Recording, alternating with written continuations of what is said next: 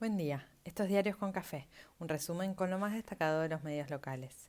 Hoy es miércoles 7 de septiembre y los diarios de esta mañana combinan entre estos tres temas centrales: los avances en la investigación por el ataque a Cristina con el arma y la planificación previa, Massa que junta dólares en Estados Unidos y el rechazo chileno que tiene consecuencias. Adiós a Magdalena en medio de un debate profundo sobre el rol de los medios. La reflexión social se hace esperar, pero será cuestión de motivarla con habilidad. Los análisis políticos confirman que el ataque a Cristina ordenó a la fuerza lo que estaba desperdigado y aglutinó al frente de todos tras su figura. El tema es que todos los actores y actrices llegan bastante chamuscados para ser generosos. El presidente anoche, en ocasión de un encuentro empresario, volvió a condenar lo ocurrido y a pedir un trabajo activo por la convivencia democrática. No es ellos o nosotros, somos todos y todas, polarizó con López Murphy y su frase tan horrible como representativa. En el Congreso negocian sesiones con la oposición a varias bandas. En diputados desempolvan acuerdos interbloques con temas poco conflictivos a la espera del presupuesto que llegará en unos días y agitará las aguas un poco más. En el Senado intentan una sesión formal para repudiar el ataque a Cristina y avanzar en otros asuntos. Alberto recibió en su despacho a Mayans y sigue dando vueltas las versiones de proyectos de ley para sancionar discursos de odio. Cerruti lo desmintió, pero algo se rumorea y varios reclaman que pongan en vigencia la ley de medios. Otros aclaran que se trabaja en una especie de capacitación tipo ley Micaela en temática de discursos de odio para funcionarios y medios. Nación y Clarín traen archivo de debates subidos de tono y puteadas de actuales oficialistas. Grabois celebró el nuevo refuerzo de ingreso para los más vulnerables y ratificó su permanencia en el espacio oficialista. En la causa meramente judicial, Sabac Montiel se negó a declarar por segunda vez, pero desligó a su novia, Brenda Uliarte, que negó su participación en el atentado a Cristina Kirchner.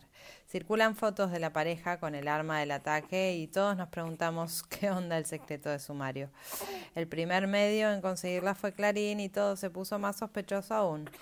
Pero mirándolo desde una perspectiva más optimista, los que pusieron en duda el ataque ya lo confirman y parecen reconocer un lobo solitario. Capaz en unos días reconocen un problema social, jamás haciéndose cargo, pero bueno, algo es algo.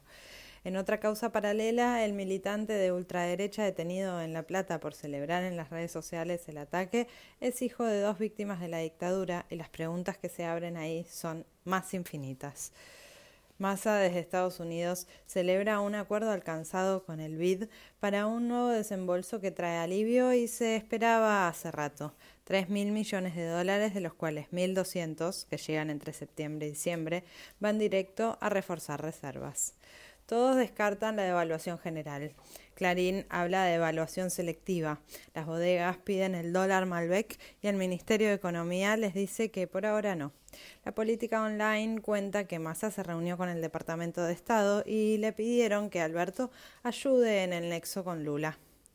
Siguen subiendo los plazos fijos en pesos con las nuevas tasas de interés y el retroceso cambiario.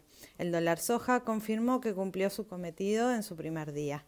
Se renuevan los cortes cuidados, el programa que regula algunos precios de la carne, y confirmaron un nuevo aumento salarial para trabajadores y trabajadoras estatales bonaerenses.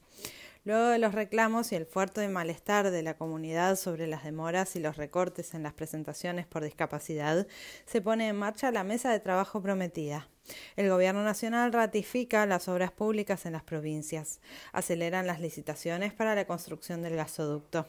La AFIP ajusta la fiscalización y recupera más dinero del aporte solidario, lo que es la cabeza despistada de los contadores que la tiró.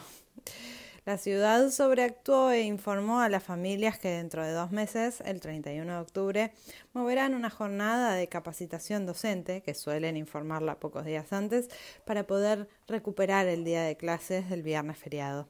Recurrieron a un hashtag que trajo polémica, ni un día menos. Desde el feminismo salieron a discutir la banalización de la consigna. Todos los argumentos de la reta en su conferencia y en la comunicación a las familias excluyó el motivo del feriado. Jamás mencionó el ataque a Cristina. Pero sí mencionó que estará en contra de una ley que censure al periodismo, pero bueno, de eso no hay nada concreto. Siguen las peleas por debajo, y a veces no tanto, entre referentes opositores que combinan repudios con matices, condenas llenas de peros y otros que van viendo, una vez más, la convivencia de los duros, los blandos y los más o menos. En la causa por vialidad, ayer fue el turno de las defensas de otros acusados y siguieron apuntando a la Fiscalía por las acusaciones contradictorias. Página pone el ojo en las cuentas que no dan de la obra social del Poder Judicial. En la causa de la secta de Villa Crespo aparece Carlos Blaquier y entonces se entiende que nadie se haya querido meter a investigar durante años. La UTEP presentó proyectos de ley de tierra, techo y trabajo para la ciudad en la legislatura. En el CCK, TELAM y RTA presentaron un documental sobre la cobertura de los medios durante la Guerra de Malvinas, con presencia de muchos funcionarios y referentes. A los 87 años murió Magdalena Ruiz Guineazú y el mundo político y periodístico la homenajeó. Justin Bieber canceló su show en Argentina por problemas de salud y hubo catarata de reacciones. En Chile siguen acusando recibo del golpe de las urnas del domingo pasado. Boric cambia a varios ministros y ministras y suma a exfuncionarios de Lagos y Bachelet. En Brasil, Bolsonaro encabeza una marcha con militares y moviliza a su militancia armada. Porque si podemos estar mal, ¿por qué no estar peor? Liz Truss asumió como primera ministra del Reino Unido.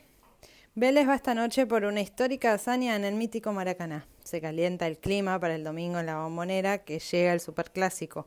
Como venía todo muy tranqui, hacía falta un poco de cachengue. Que este miércoles primaveral nos dé un poco de tregua.